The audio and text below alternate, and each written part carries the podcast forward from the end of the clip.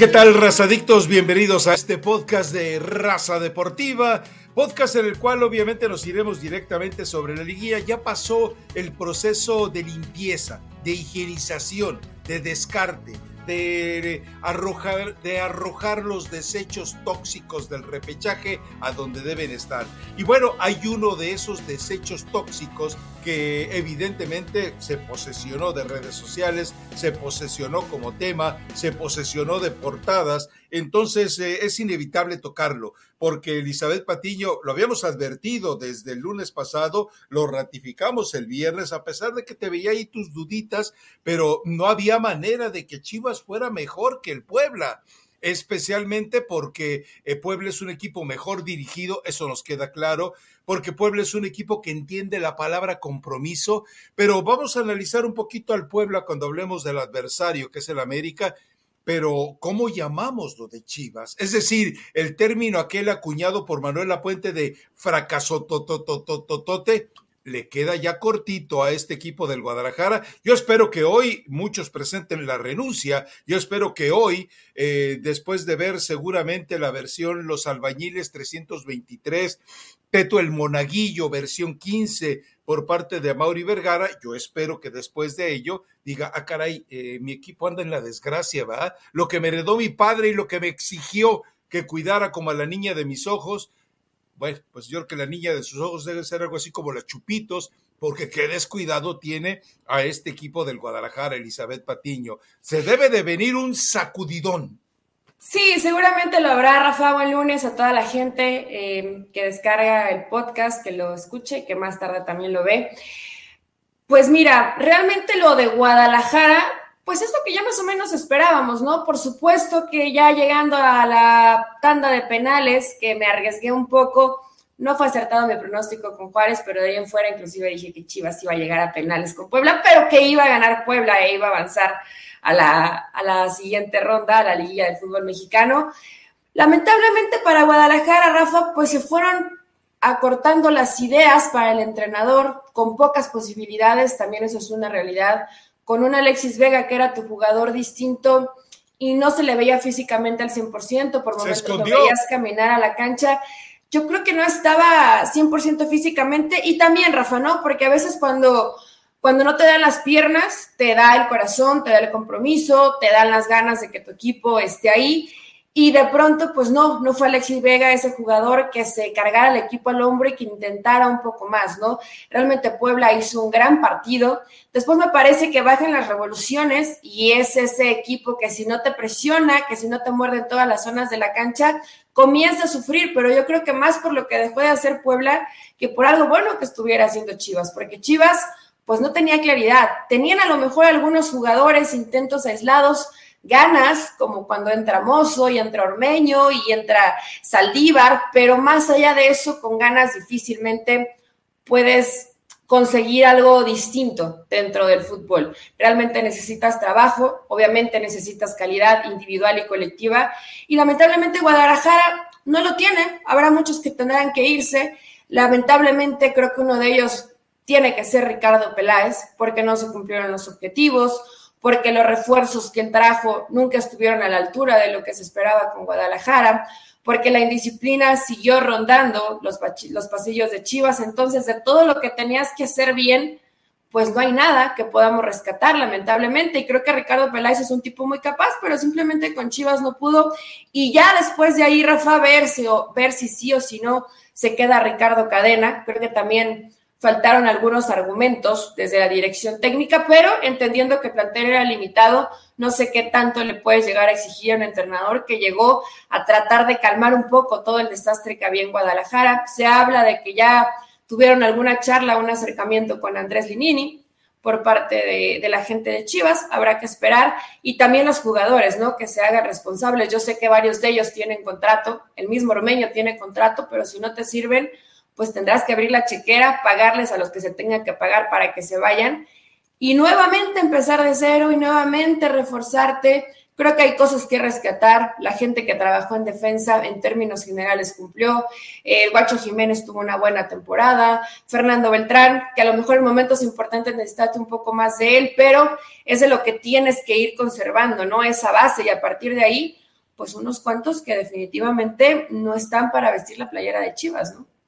No, la verdad es que tiene que haber una, una salida masiva en este equipo del Guadalajara. Estoy de acuerdo contigo, Ricardo Peláez no, no puede y no debe continuar. Yo creo que él tampoco quiere continuar. Si acaso querría seguir sería por una cuestión salarial y obviamente el escenario de tener una chamba eh, segura. Pero recordemos, eh, seguramente en aquella conferencia de prensa en la que estaba el ex Rey Midas, hoy Rey Miedos, eh, sentado a su lado y que lo quiso fustigar en esa conferencia de prensa, Ricardo Peláez volvió a ver y le dijo, yo cuando me vaya de aquí, me voy sin un centavo. Pues eh, lamentablemente, Ricardo Peláez, tu destino te alcanza. Ahora, eh, hay otro escenario también.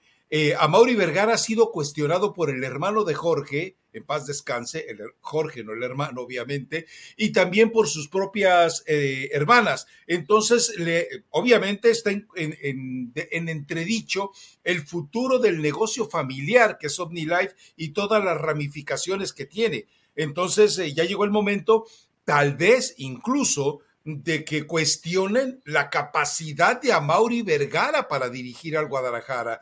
Porque vamos, cuando tú eliges un director deportivo para que tome decisiones fundamentales y no estás capacitado para cuestionarlo, el problema también eres tú. Es como selección nacional, contratan al Tata Martino, pero arriba están todos tontitos en temas de fútbol, pues no hay quien lo cuestione. Pasa lo mismo, eh, contratas a Ricardo Peláez, pero resulta que todos están arriba y abajo, tontitos, entonces, ¿qué se hace? Entonces, yo creo que ya llegó el momento de hacer una limpia total y que se vaya Javier Mier y que se vaya, recién llegado, por cierto, de fracasar en selecciones nacionales, y que se vaya Gerardo Torrado, y que haya una limpia mayúscula de jugadores. Yo no me tentaría el corazón en el caso del Chicote Calderón. Me parece que al conejito Brizuela ya lo esperaron demasiado. Y por supuesto se tiene que Ormeño que tenga contrato, y se debe ir Mozo aunque tenga contrato, y se debe eh, de ir una gran cantidad de jugadores que quedaron todavía en, deuda. Digo, cuando tienes todavía Jesús Molina registrado y pagándole un sueldo,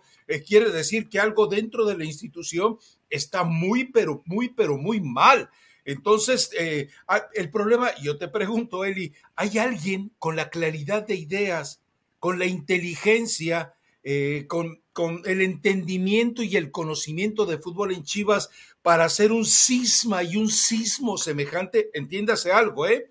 Se vienen tres meses para el Guadalajara de total libertad de trabajo yo a estos jugadores les daba una semana de vacaciones o lo que me exija FIFA y los regresaba a trabajar a todos. Mi gran pregunta es, una, bueno, dos preguntas. Una, ¿hay un cerebro en torno a Chivas capaz de tomar una decisión y de encontrar un camino que evidentemente a Mauri Vergara no ha encontrado? Y la otra, todos los que mencioné, pero todos los que mencioné no son, incluyendo por supuesto al pollito briseño, ya se me había olvidado, es que es tan pollito, tan poquita cosa que se me había olvidado. No deben, no hay mercado para estos desechos tóxicos. Digo, los puedes mandar a Necaxa. Siempre, siempre les puedes encontrar algo, ¿eh, Rafa? Eh, pero acá ese, ¿No les hacen los videos? ya les puedo ayudar a hacer los videos, pero ese es el gran problema. Yo creo que sí, algo que tiene bien Chivas, por lo menos, es comunicación, ¿no? De ahí en fuera ya empiezan los problemas. Pero ese es, ese es creo que lo más grave. Se puede ir Peláez, se puede ir, se puede ir todo mundo, pero el problema es que quién va a tomar las decisiones en Guadalajara. Yo no culpo directamente a Mauri, ¿por qué? Porque cuando tú no sabes del negocio, pues tú delegas responsabilidad a alguien que sí, que sí sabe hacerlo. Y después, cuando tienes a esa persona, que esa persona o ese personaje era Ricardo Peláez, necesitas una contraparte, una contraparte que te ayude a supervisar el trabajo de tu director deportivo, porque a lo mejor tú no tienes el conocimiento, no tienes el tiempo, no tienes las ganas o te vale. Cualquiera de, cualquiera de las opciones serían correctas, pero el problema es que no tiene esa persona a Mauri. Si de pronto va, no va a cuestionar, pero le pregunta y Ricardo Peláez te vende, una, te vende una idea, se la compras, pero ves que los resultados no se dan, pues se va comenzando a caer en este círculo donde también incluso Rafa, en paz descanse, pero cayó Jorge Vergara. Es que es, una situación difícil, es una situación compleja estar en Chivas. Yo lo entiendo perfectamente y que probablemente no todo lo que se hizo está mal, Pero hay muchos, y tú los mencionaste, nombre y apellido, que se tienen que ir, que ya les diste un torneo, que les diste dos, que les diste tres, y nunca terminan por ser esos jugadores que esperas que en este tipo de partidos te los puedan resolver. En realidad, no pasó mucho con Cone Brizuela. Bueno, entra Cisneros y es más o menos el que te revoluciona o el que, o el que intenta, ¿no? haciendo ese gol para, para el empate. Creo que Saldívar pues te, intenta dar lo mejor, pero hasta, hasta ahí le alcanza, ¿no? Tampoco es un jugador, no es un killer, no es un jugador que te va a hacer una cuota de 15 goles por torneo.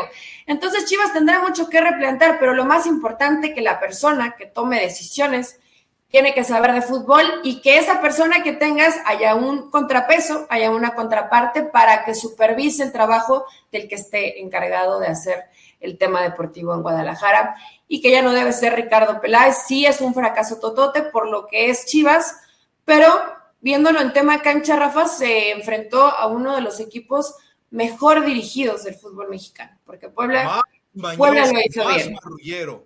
Sí, no, la verdad es que el, Puebla es un compendio de lo que un equipo eh, puede ser en escenarios de alta competencia con mejores jugadores. Eso nos queda claro. Yo no exculpo a Mauri Vergara. Insisto, si alguien es el dueño de un negocio y se da cuenta que el, vamos, Tú tienes, te lo voy a poner fácil, una tiendita en una esquina perdida ahí de Pachuca. Eres el dueño y le dices, a ti te contrato para que me maneje las ventas.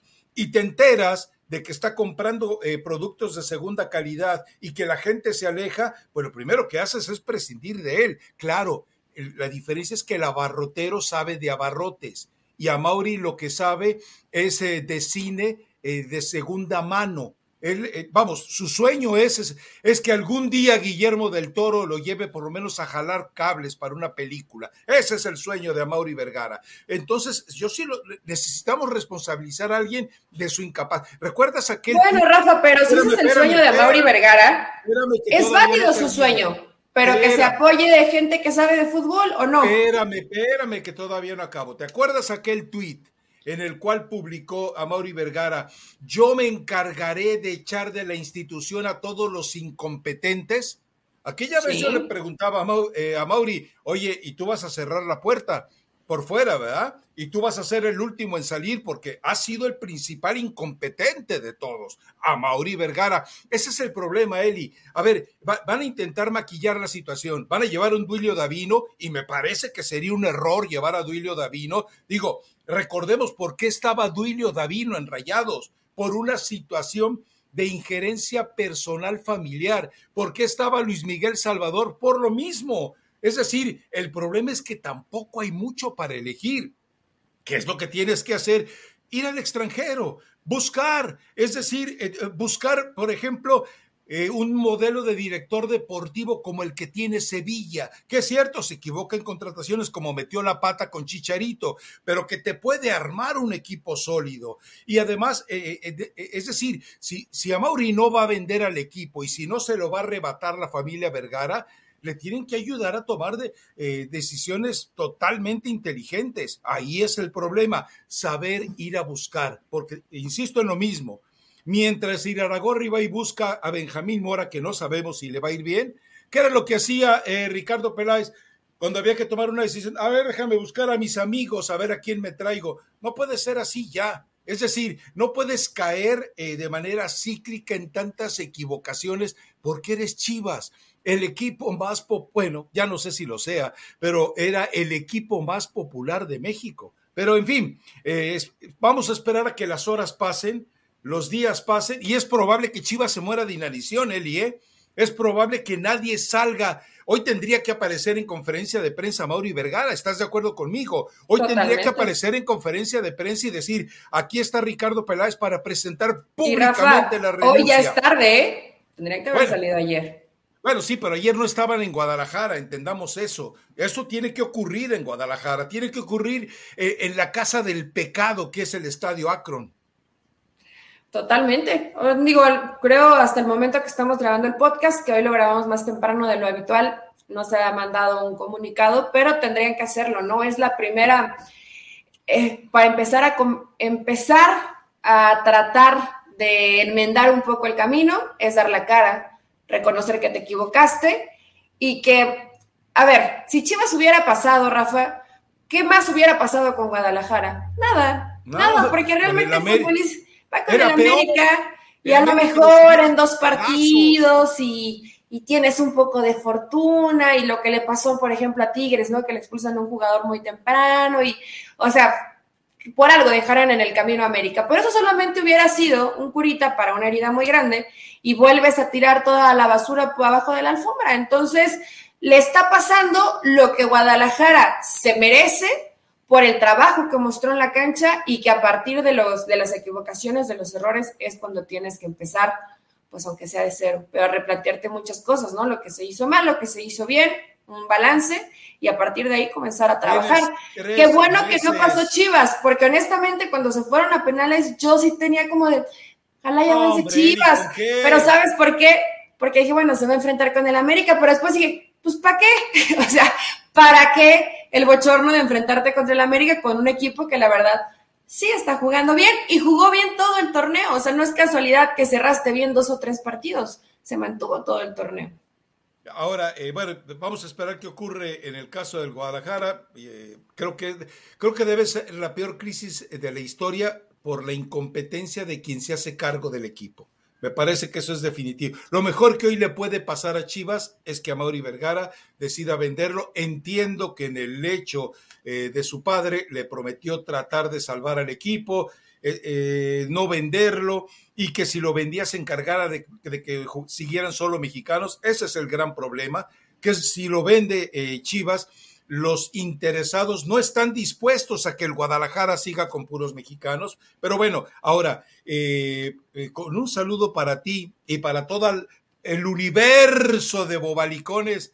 Ya ves que con Archundia no solamente, ya no es lo mismo que con Bricio, es peor que con Bricio. Cuando tú mandas a Santander y Santander tiene en el bar a su compadre, creo que dos veces eh, es compadre por partida doble eh, a, Miranda, pues entonces eh, manipulas el partido como te pega la gana. Eli, fue uno de los arbitrajes más sospechosos y asquerosos en la historia del fútbol mexicano. De otra manera, Pueblo hubiera terminado con un hombre más en la cancha y con cinco o seis goles seguramente sobre el Guadalajara. Ese es el, el otro gran problema, que lo que tú hablas de seis goles, no. Pero. Eh, eh, a ver, a ver, a ver, a ver, espérame, espérame, espérame, espérame. Si anota el primer gol Puebla y además después la expulsión del Tiva, que era imprescindible, perdón, era inevitable, no me digas que no, Eli. Es decir, el, eh, Puebla, Puebla le hubiera puesto una zapatiza al Guadalajara. Y eso, eso es lo más grave, que Santander hizo menos evidente la crisis de Chivas. Eso es lo más grave, que Santander maquilló aún más la desgracia del Guadalajara. Sí, lo peor, Rafa, es que, mira, tú a lo mejor eres más suspicaz y más mal pensado de lo que yo soy. Pero si ya tienes el antecedente con Santander, ¿quién en su cabecita, en serio, eh, pone a Santander para el juego contra Chivas? O sea, en serio, tú, pero tú solito te pones el pie cuando haces eso. Porque cualquier situación que se equivoque a favor de Guadalajara, obviamente todo el mundo va a decir, es que siempre que está Santander, ayudan a las Chivas. Y qué bueno, qué bueno que no pasó Chivas, Rafa, porque si hubiera pasado Chivas, se vuelve un escándalo, ¿no? Ya que al que no haya pasado, lo, lo, maquilla un poco, pero más allá de eso, eh, sí me parece terrible. No el arbitraje de Santander, que no fue bueno. Terrible que lo designen para un partido donde va a jugar Chivas. Santander, Santander no debería pitarle a Chivas. Punto. Y te, y te quitas de todos los problemas y de que te señalen que si está arreglado, que si va con Chivas. ¿Para qué? Es que ¿para qué dar esa especulación? Yo la verdad no lo entiendo. Hay que ser muy poco inteligente para hacer ese tipo de cosas. Muy poco inteligente. Pero, pero bueno, el arbitraje estuvo, estuvo malito, ¿eh, Rafa? Todo, todos los partidos de reclasificación. por los suelos. Ahí está tu árbitro mundialista. Qué vergüenza de árbitro mundialista va a mandar México a Qatar. ¡Qué vergüenza! Bueno, pero ya a nivel internacional se comportan un poquito mejor. Ah, sí. Ah, sí. Me acuerdo de Chiqui Drácula, ¿eh? No se me olvida Chiqui Drácula. Sí, aparte es una de mis consentidas de toda la vida. Pero en todos los partidos, Rafael, en el partido de Tigres contra Necaxa hubo situaciones complejas. En el partido de eh, León Cruz, Cruz Azul León, lo mismo. O sea, creo que ninguno de los partidos termina por, por salvarse y decir, mira, fue un arbitraje más o menos, bueno, termina siendo un desastre el arbitraje de toda la reclasificación y tendrá que mejorar en la liguilla, ¿no? Porque imagínate que, esto que estos arbitrajes los estemos chutando. ¿Con quiénes? Con el cantante.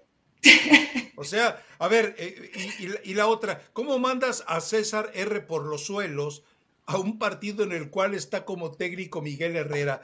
¿A quién demonios se le ocurre, con los antecedentes tan personales entre ambos, con la forma en que por los suelos en una final ante Rayados terminó sepultando al América al dejar de marcar dos jugadas de gol? No, seamos serios, o sea, lo de Archundia nos vino a confirmar que aquí se los dijimos, quien lo elige es Íñigo Riestra no John de Luisa. Y Diego Riestra lo, elige y le, avisa a John de Luisa, oye, dice tu patrón Iraragorri que, que, que va a ser Archundia, ¿eh? No puede ser así.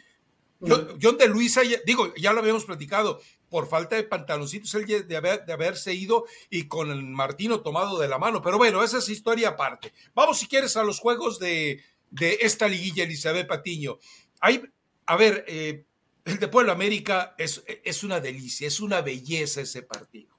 Sé que va a clasifique el América, lo sé. Sí, sabes, eso, eso igual me hizo, me hizo dudar porque cualquier rival que se hubiera enfrentado al América de por sí va a ser complicado, pero creo que Puebla futbolísticamente como equipo es, es impecable, pero ya cuando te, te mides contra un equipo que colectivamente es bueno, pero que además en individualidades sí es mejor de lo que es Puebla, pues ahí sí se vuelve creo que, creo que mucho más complicado para el equipo del Arcamón, que siempre cumple, que siempre te rinde, que ves a jugadores como, como Cortizo, como Mancuello, como Barragán y dices, ¿cómo puedes sacarle tanto jugo a ciertos futbolistas? ¿no? Ayer yo veía a Barragán con esa movilidad y decía, en serio, Gerardo Martín en algún momento no lo volteé a ver, pero después te pones serio y dices, bueno, Barragán al es, es un jugador que lo traen de... Eh, estuvo en Ecaxa, ¿no? Y también estuvo un tiempo en la liga de, la liga de expansión. Y más allá de eso, es un futbolista que le está sacando muchísimo, muchísimo jugo el Arcamón.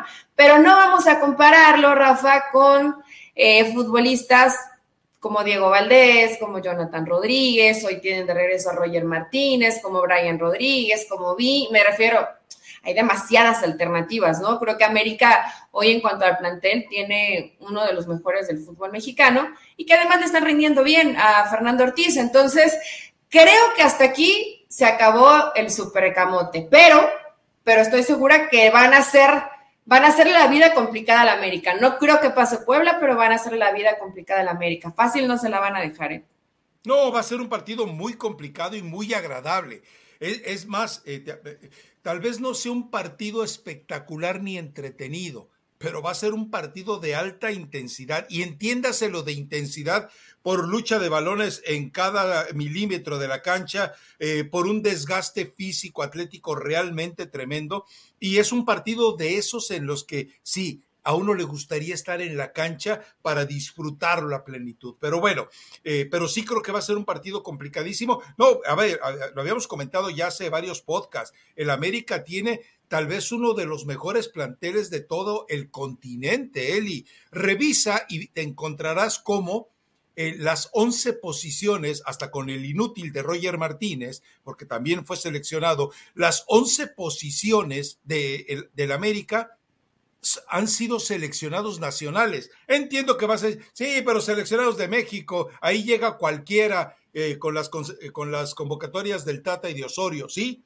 pero bueno, tienes 11 no, pero no solo ellos, en su momento Bruno Valdés, Claro. Eh, en su momento, Diego Valdés, Fidalgo con, con, menores, ah, bueno, ah, está Aquino, está Richard, está Roger está Diego Valdés, o sea, todos, todos han sido. Álvaro bueno, el mismo Cabecito Rodríguez. Álvaro Fidalgo no fue seleccionado, ¿eh? Creo que con inferiores sí, Rafa. No, en la máxima de España no. Pero según yo, con... categorías inferiores de. Pero muy inferiores. ha sido convocado. Hay que, hay que checar el dato, pero según yo, sí. Ahorita lo checo en lo que seguimos hablando, es por eso no hay problema. Pero, pero eso enriquece el plantel del América. Eso eh, nos deja claro que, que, sí tiene una de las plantillas más poderosas. Y bueno, eh, insisto, va a ser un buen partido. El Arcamón no le va a regalar nada. Ahora habrá que ver a quién ponen de árbitro, porque también entendamos que en algunas ocasiones el arbitraje ha sido generoso con el América. Eh, yo creo que el América va a ser campeón por lo que tiene, por lo que puede y por lo que sabe no como algunos que dicen, es que el América va a ser campeón por decreto arbitral. No, Joserra, abre los ojos. Eh, eh, súbete en un banquito para que alcances a ver la dimensión del fútbol que está haciendo el América. Creo que, digo, eh, recordemos, nos ha dejado en claro en todos los escenarios en los que ha estado que este es un América muy... Es el América que quiso armar Solari, pero que por su soberbia, arrogancia y petulancia nunca consiguió. Sí, es cierto. Fíjate, ya lo estoy corroborando. Sí estuvieron, fíjate, estuvieron Merey Fidalgo en esa convocatoria con España sub-15. Pasión, determinación y constancia es lo que te hace campeón y mantiene tu actitud de ride or die baby. eBay Motors tiene lo que necesitas para darle mantenimiento a tu vehículo y para llegar hasta el rendimiento máximo desde sobrealimentadores, sistemas de sonido, tubos de escape, luces LED y más. Si buscas velocidad, potencia o estilo, lo encontrarás todo en eBay Motors. Con más de 122 millones de piezas, siempre encontrarás justo lo que buscas. Y con Guaranteed Fit de eBay, tienes la garantía de que tu pieza quede perfectamente a la primera o se te devuelve tu dinero. Porque con eBay Motors, quemas llantas y no tu dinero con las piezas que buscas, a los precios que quieres. Tu auto se convertirá en el MVP que te dará el triunfo. eBay Motors. ebaymotors.com. Solo para artículos elegibles se aplican restricciones. Ah, bueno. En España sub-15, entonces si estuvieron en selección, sí, yo me acordaba que sí había estado. Eh, digo, estamos hablando de selecciones de vivero, ¿no? Pero más allá de eso, me refiero a que tienes un plantel prácticamente de, de, seleccionados nacionales. Por ahí fue, tal vez no, es el que, el que no ha estado en selección, y obviamente Lara, ¿no? Del otro en la lateral, que es joven, pero, eh, más allá de eso. A Lara ya, sí, sí, sí. De hecho, fue, fue uno de los, de los sparring de, de Tata Martino, casi en toda la, eh, todo el proceso de Gerardo Martino. Entonces, más allá de que a lo mejor no aparecía siempre en los nombres, siempre estaba para, para esos interescuadras con la, con la selección mexicana. Entonces, tienes un gran plantel. Creo que América para mí sigue siendo el favorito para llevarse el título, Rafa, pero creo que Puebla em, se la va a poner complicada. Ayer me, me encantó que yo pensé que el partido más parejo iba a ser el, el Chivas contra, contra Puebla, el Puebla contra Chivas y yo creo que después del de Tigres contra Necaxa, donde las diferencias eran abismales en el terreno de juego, este partido, Rafa, fue, eh, en, para nada podemos calificarlo como parejo. Fue muy superior Puebla a lo que hizo Chivas. Nos prometía que iba a estar parejo, fue muy superior Puebla. Entonces creo que hoy se va a medir contra un rival que es mejor. Hay que ver cómo, cómo reacciona el equipo del Arcamón. No tiene nada que perder, ¿eh? Puebla, Puebla este partido lo juega sin presión. Si avanzan, el Arcamón es Dios. Si lo pierden, era más o menos esperarse, ¿no? Bueno, y acuérdate que Puebla es el, eh, a ver, es el equipo más canchero del fútbol mexicano. Eh, lo vuelvo eh, a decir. Puebla juega cada partido, porque lo sabe, porque lo entiende así, juega cada partido como si fuera una final de la Copa Libertadores. Mete pierna, presiona. digo, el Arcamón es argentino, pero mete la pata como uruguayo, ¿no? Es, un, es un hombre que entiende perfectamente y son jugadores que ya, que entienden, a los que ya se les dijo, esto no es la Liga MX. Para ganar aquí debemos pensar que estamos en el nivel de exigencia con todo lo bueno, con todo lo malo y con todo lo peor de cómo se juega una Copa Libertadores. Y así de marrullero es como juega Puebla. Y así de, de, canchero es como a mí me agrada que se juegue de verdad, porque están al límite del reglamento. Vamos, ayer ellos fueron masacrados por Santander en lugar de que ellos tuvieran las bendiciones de Santander. No, no, no, no. Eh, América va a sufrir, pero estoy seguro que va a seguir adelante. Además, ya tengo mi apuesta desde antes de que arrancara el torneo. América para campeón.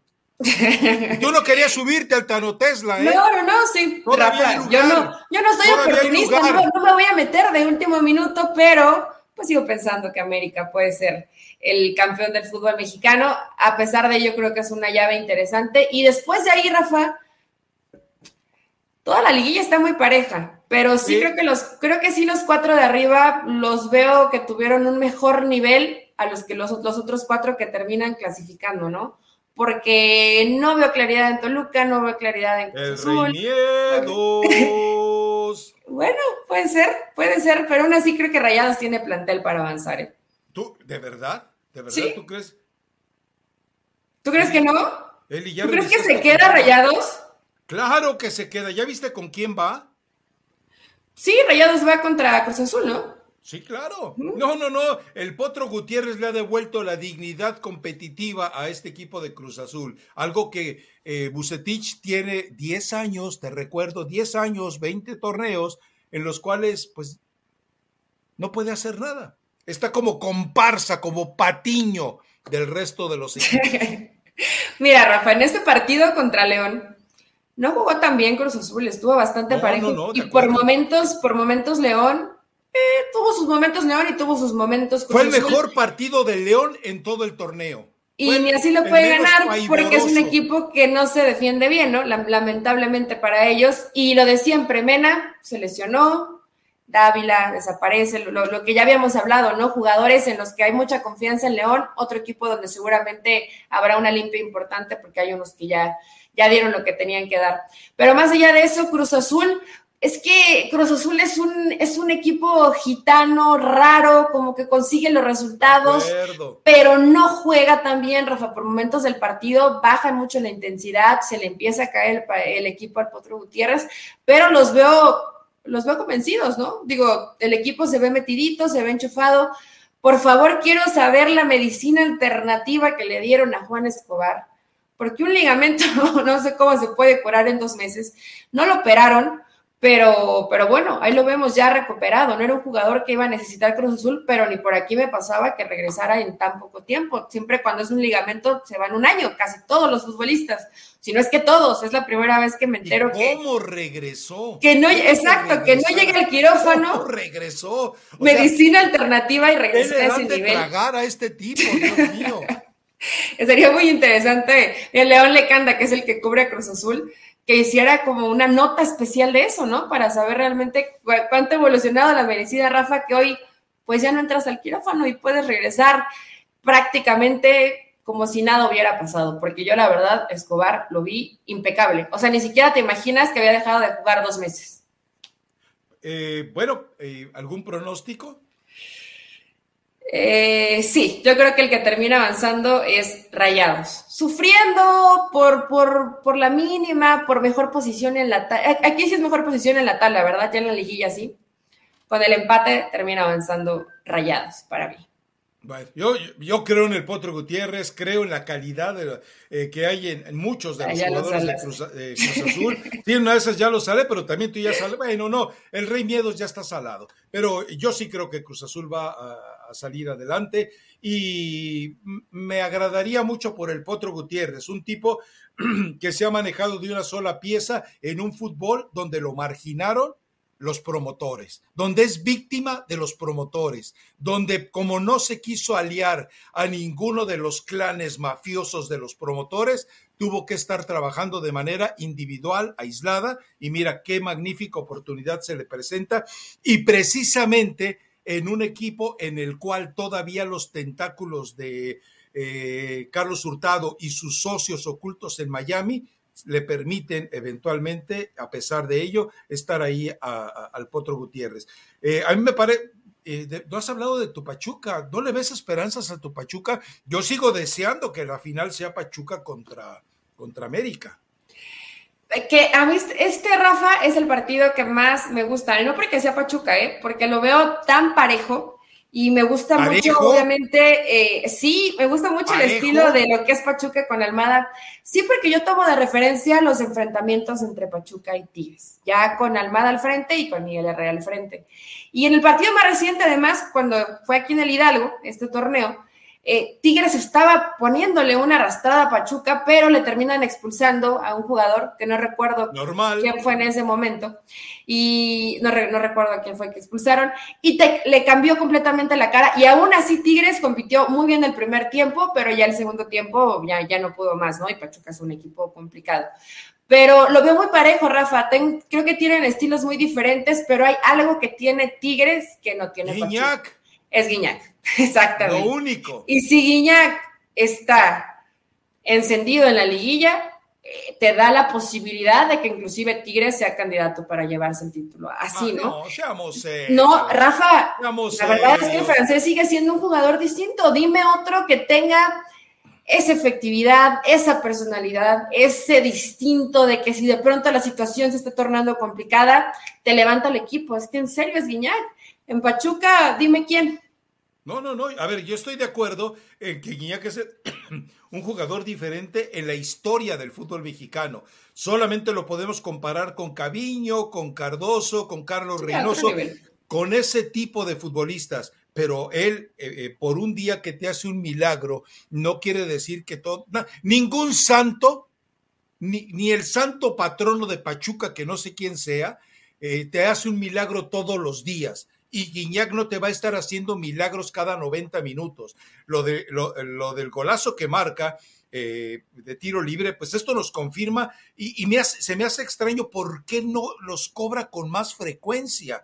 Porque se los cobra muy bien. No, no es la primera vez que hace un gol así. No, no, ya sé. pero, este, pero fue un golazo, es el quinto, si mal no recuerdo, que cobra. No puedo repetir la frase que dije cuando cuando metió el gol Guiñac, porque en realidad, eh, o sea, fue un gol que te rompe la, inercia. No, no, no, Rafael. No, no, no. Bueno, es un hijo de, y, pero o sea, en, buen sentido, ¿no? La verdad que fue un, fue Es un hijo de una señora que se dedicaba al oficio más antiguo del mundo. sí, pero en el buen sentido, ¿eh? Porque luego ya sabemos que hoy todo el mundo anda con piel muy delgada y de todos se ofenden. Pero me levanté, me levanté del sillón de su casa y dije, este gol es, la un, casa de es un hijo de, es un hijo de su francesa madre porque fue un golazo, ¿no? La realidad es que eh, te cambia la historia del partido en un encuentro donde creo que Necaxa, pues, pudo haber arriesgado un poquito más, ¿Por qué? Porque pues no perdía nada, realmente pudiste haber intentado aunque te goleara Tigres, eh, creo que el equipo de Jimmy Lozano se, se, muere de nada, ¿no? Pero más allá de eso, este factor Guiñac te cambia completamente un partido. Lástima, no sé cuántos partidos le, vayan a dar a, Pedro Aquino, pero bueno, es tarjeta roja, probablemente, probablemente se pierda los dos partidos de liguilla. Javier. Eh, ¿Qué dije? ¿Pedro? Pedro. Ah, ok, sí, perdón. Eh, Javier Aquino. Y qué lástima, porque creo que en esa lateral derecha hubiera sido el jugador que necesitaba eh, Miguel Herrera. Y otro que nunca mencionamos, pero que ha tenido un muy buen torneo, Rafa, es Fulgencio. Ha tenido un torneazo con Tigres. De pronto es un jugador, pues que no hablas mucho porque hablamos de Córdoba y hablamos de Guiñac y hablamos de Quiñones, etcétera. Pero Fulgencio, como entró a la lateral derecha, pero lo que le ha hecho al equipo de Tigres constantemente por izquierda es habilidoso, es un tipo de, cuando hablamos de Lara y que tiene barrio, este también tiene barrio, es un chavo que tuvo una situación de infancia complicada y que lo ha ido sacando y que de tener absolutamente ni un peso en el bolsillo, su, mamá, que es la que se hace cargo de él, hoy es un, futbolista que seguramente tiene para darse sus lujitos y que está rindiendo un gran nivel. Por eso, ese tipo de historias me cae bien. Y Fulgencio hoy es de lo mejor que tiene Tigres. ¿eh? Y fíjate, mencionas el caso de Córdoba y cómo de repente ves a una Antuna irreconocible eh, que, dice, quiero ir a Qatar, tatita de mi vida, y que Córdoba dice, pues pélame tantito, yo sé que te decepcioné, sé que te fallé casi tanto como Chicharito, pero pélame tantito. es decir, hay una gran cantidad de jugadores resucitados, no por el Tata Martino, eh, a ver, mis bobalicones eh, razadictos, algunos, no todos, no crean que es el Tata el que los resucita, es el, el, espejismo de Qatar, es ir a la Copa del Mundo. Por eso vimos a un Henry Martín que cambió, hemos visto a un eh, eh, Antuna, hemos visto a un Córdoba, hemos visto a cantidad de jugadores, excepto a Víctor Guzmán, que seguramente debe estar más preocupado por la prueba B en Cuba, pero eh, entendamos algo, no es el Tata, es Qatar Ahora, recordemos también que los jugadores se concentran, pero hablaré más adelante de eso, que ya se estarán empezando a concentrar de la lista horrorosa que dio a conocer el Tata en las los próximos días. Eh, pronóstico. Pachuca, Eli, ¿por qué te da miedo? Los alas, no, no me da miedo.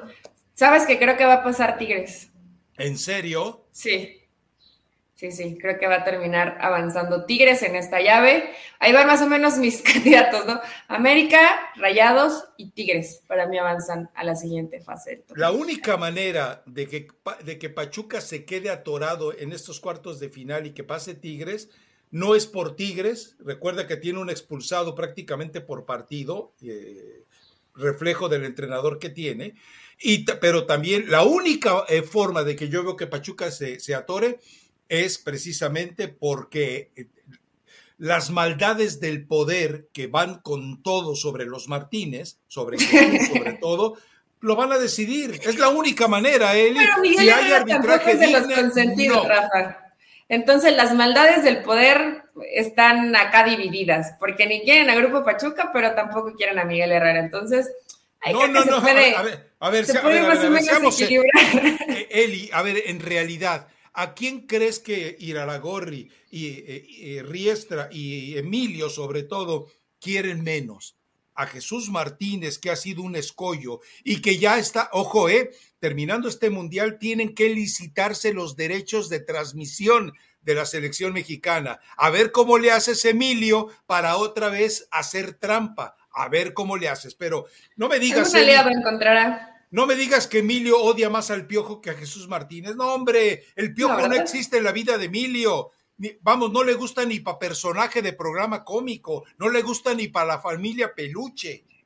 Y ahí le serviría bastante bien en, un futuro cuando a Miguel Herrera ya no le guste la dirección técnica. Pero sí, eh, creo que el Grupo Pachuca es mucho más incómodo para ciertos intereses del fútbol mexicano que cualquier otro. Eh, pero yo creo, Rafa, que eso no va a terminar siendo factor. Creo que si nos fijamos en lo que puede llegar a pasar en la cancha, para mí va a pasar Tigres siempre, siempre con ese. No, espérate, tengo esa, eh, esas ganas de ver qué tanto ha aprendido Almada de jugar liguillas. Nada más. Eso es, eso es lo que me hace. el torneo pasado? Sí, yo sé que llegó a la final, pero más allá de eso, Rafa nunca sacrificó su forma. Y si nunca sacrificas, y si nunca sacrificas tu forma, puedes jugar bien bonito. Y se van a acordar algunos, a los, a los románticos del fútbol, mira qué bonito jugaba Pachuca, pero nunca ganó. Entonces, hay que ganarlos también. No solamente es que jugar bien, ¿no? Sino ganar los títulos. Eres la Judas Patiño.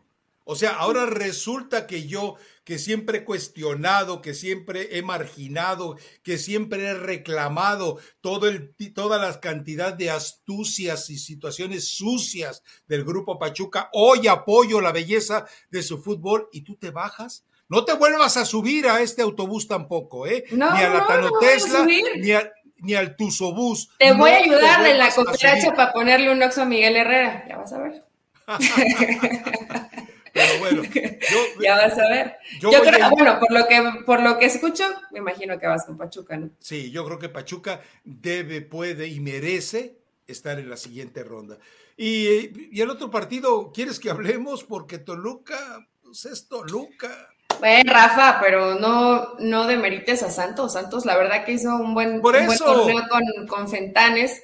Eh, obviamente me parece que Santos es un equipo que, eh, está bien trabajado y que va a ser el caballo negro de esta liguilla. Es el que puede ponerle un sustito a cualquiera de los que están compitiendo arriba. Pero recuerdo perfectamente que el punto de inflexión para que Santos mejorara fue el partido contra Toluca. Toluca le pasó por arriba a Santos de una manera pavorosa. Parecía un equipo de otra división, un equipo de quinta contra un equipo de primera. Eh, a partir de ahí, Toluca nunca volvió a jugar tan bien y Santos empezó a jugar bien. Entonces, creo que puede ser un partido hasta medio de, revancha, porque estoy segura que los dos entrenadores se acuerdan de esto. Em, Toluca se ha vuelto predecible, Rafa, en su ataque, ¿no? De pronto gano la segunda jugada, abro la cancha, mando centro para que aparezca para que aparezca Charlie. O eh, Fernando Navarro de segunda línea, también aparece Meneses por fuera. Me refiero, ya es algo muy sistematizado que seguramente les va a rendir algunos frutos en la liguilla, pero para defender, pero para defender sigue siendo complicada la situación de Toluca, sobre todo en medio campo. Cuando está Marcel Ruiz, me gusta más Toluca, pero creo que tenía problemas de, vesícula o no sé qué problemas tenía y lo, tienen así como que más o menos entre algodones. La defensa no me gusta, Rafa, no me gusta. Y mira que, no, no es, eso, y los termina salvando mucho golpe, ¿no? Ese tipo de, de porteros que te sacan resultados, que te sacan puntos y que te pueden llevar a cualquier instancia de una liguilla porque son arqueros diferentes, pero pues Toluca no defiende bien. Entonces, yo creo que yo creo que hasta aquí terminó la participación del equipo de Nacho Ambriz y Santos va a avanzar a la siguiente fase. Creo, ¿eh? A menos que eh, Toluca dé por ahí una sorpresita, ¿no? A ver, en el caso de Toluca, yo estaba leyendo una estadística que me, llamó mucho la atención. Leo Fernández, desde el momento en que debuta en el fútbol mexicano, es el jugador con más asistencias en ese lapso y que rebasa en ese lapso a Rubens Zambuesa, a tu ya se ¿A mi Rubens de toda la vida? Ya se retiró Rubens, ¿va? Sí, ya se retiró. No, no, no, creo, que eh, no sé si él también le da la medicina alternativa, pero vi que había una situación, le vi como con un algo en la pierna que era como una férula. No sé si ¿en dónde juega? ¿En Guerreros de la Plata o dónde no, juega? No, no, sigue, sigue en San Luis, Rafa. O sea, sigue en San Luis. Entonces yo me imagino que tal vez va a jugar un torneo más, pero se sometió por ahí a algún tratamiento. Me imagino que para intentar extender poquitito más. Bueno, Leo Fernández tiene más asistencias que Rubén Zambuesa. Leo Fernández, eh, recordemos que es el jugador que termina desdeñado en Tigres y que termina siempre teniendo buen rendimiento con Toluca. No basta, así como no creo que Guiñac baste, no basta un solo jugador para cambiarte la historia, pero un jugador de ese tipo y con esa clase sí te puede ayudar. Yo sí creo, estoy, coincido contigo, creo que Fentanes eh, ha hecho un excelente trabajo, pero también te recuerdo, creo que de los otros siete equipos en, liguilla, solamente le ganó al Rey eh, Miedos, ¿eh? Solamente humilló al ex Rey Midas. Sí, de allí sí, fuera sí, creo que ningún otro, a ningún es otro que le ganó. se enfrentó a los más a estos más complicados al principio del torneo, Rafa. Ya después del partido contra Toluca tuvo más o menos algunos rivales a modo, pero si no estoy mal fue el partido de la fecha 1, ¿no? Donde iba ganando Rayados y le da la cuenta y quedan 4-3 y 4-3, si no estoy mal. Todos cuentan. sí, sí, todos cuentan. a ver, a ver, ya no te entiendo. O sea, no sirve, no, no sirve para cuestionar a Fentanes, pero tampoco sirve para cuestionar al ex rey Midas. No, no, no, lo, tuyo es impresentable. No, no, no, yo voy a ir con el rey Midas, Rafa, hasta donde le dé su temerosidad. ¿Sabes qué? hasta el final. Y va a pasar a Cruz Azul porque Cruz Azul tiene ganas y ha hecho bien el trabajo el potro, pero no juega tan bien. Eli, tú tienes un compromiso ya ahorita, goles y más. yo, ya, me harté contigo el día ah, de hoy. Pensé que con un compromiso con la taza de baño. hoy venimos un poco malitos a, grabar. Eh, si la gente me está escuchando y viendo y van a la feria de Pachuca, no coman nada, por favor, porque sí cae medio, medio mal. Yo creo que son de dudosa procedencia. Me fallaron en mi ranchuca, Rafa.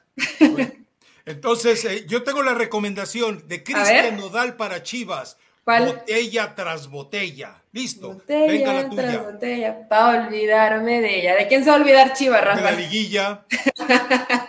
bueno, pues que se olviden entonces. Es muy buen, es muy buena rola. Creo que lo pusiste en tu blog, ¿verdad? Sí, bueno, porque me siento que esto ya, ya lo había, ok, entonces ya lo había leído, ya había pasado. Es muy buena rola de Cristian Nodal, les queda perfecto, pues ya que por lo menos hubieran quedado al palenque, ¿no? Para que tuvieran un poquito de emoción durante la semana, porque ni se quedaron. Bueno, después, por cierto, salió un video que no sé si hiciera de ese día, pero estaba ahí el chicote Caldero. Él sí estaba hasta que terminó. Pues, pues, en Chivas no entienden. Ni modo, Raf, es así. Habrá reestructuración, me imagino, en Guadalajara. Y el viernes nos vemos y nos escuchamos ya con los primeros partidos del ¿No hay recomendación musical tuya? Eh, sí, que tenía una de Yuridia y Eden Muñoz, que se llama Me haces bien. Está, está muy bonita, está muy romántica y es que la liguilla nos hace bien. Entonces yo vengo en modo romántico, tú vienes en modo despechado, cortándote las venas por tus chivitas, que ahora sí se fueron al precipicio, ¿no? A ver, pregunta. Lamentablemente. ¿Dónde vas a poner tu mesa de regalos? ¿En, en, Electra o dónde va a ser la mesa? En Coppel. En Coppel porque hay más meses para pagar. Ah, ya ves que está el chiste de que la, vas a pagar la última mensualidad, que es la cuna de la niña, y la niña ya es la que va a pagar, ya es un adulto, ¿no? Entonces, ahí tienen hartos meses para pagar lo que saquen. Ahí va a estar mi mesa de regalos en Coppel, por bueno, vámonos. ¿y, qué programa vas a grabar ahorita y con quién? Ah, más tarde, a la 1.30 del Este, 10.30 del Pacífico, está Hueles y Más con Carolina de las Alas. Hoy es una especial ¿No hay más? de Barcelona contra Real Madrid. Hoy, hoy, hoy. Una 30 del Este, no 10.30 del Pacífico. ¿No hay más? O sea, ¿no, no, pudieron haber elegido a Cari Correa, a Cristina Alexander, a Marisa Lara? O sea, eh, no, ellas, son mujeres muy ocupadas. Estamos, bueno, pero ah. ¿qué más quieres que Carolina de las Alas y yo? Es una, una dupla que mataría a cualquier, cualquier otra. Es un especial de Barcelona Real Madrid. Y ya se viene el clásico español. Entonces, Haga de cuenta usted. Haga de cuenta usted ormeño y el pollo briseño. Ah. Yo pido ser el pollo. Adiós, amigo.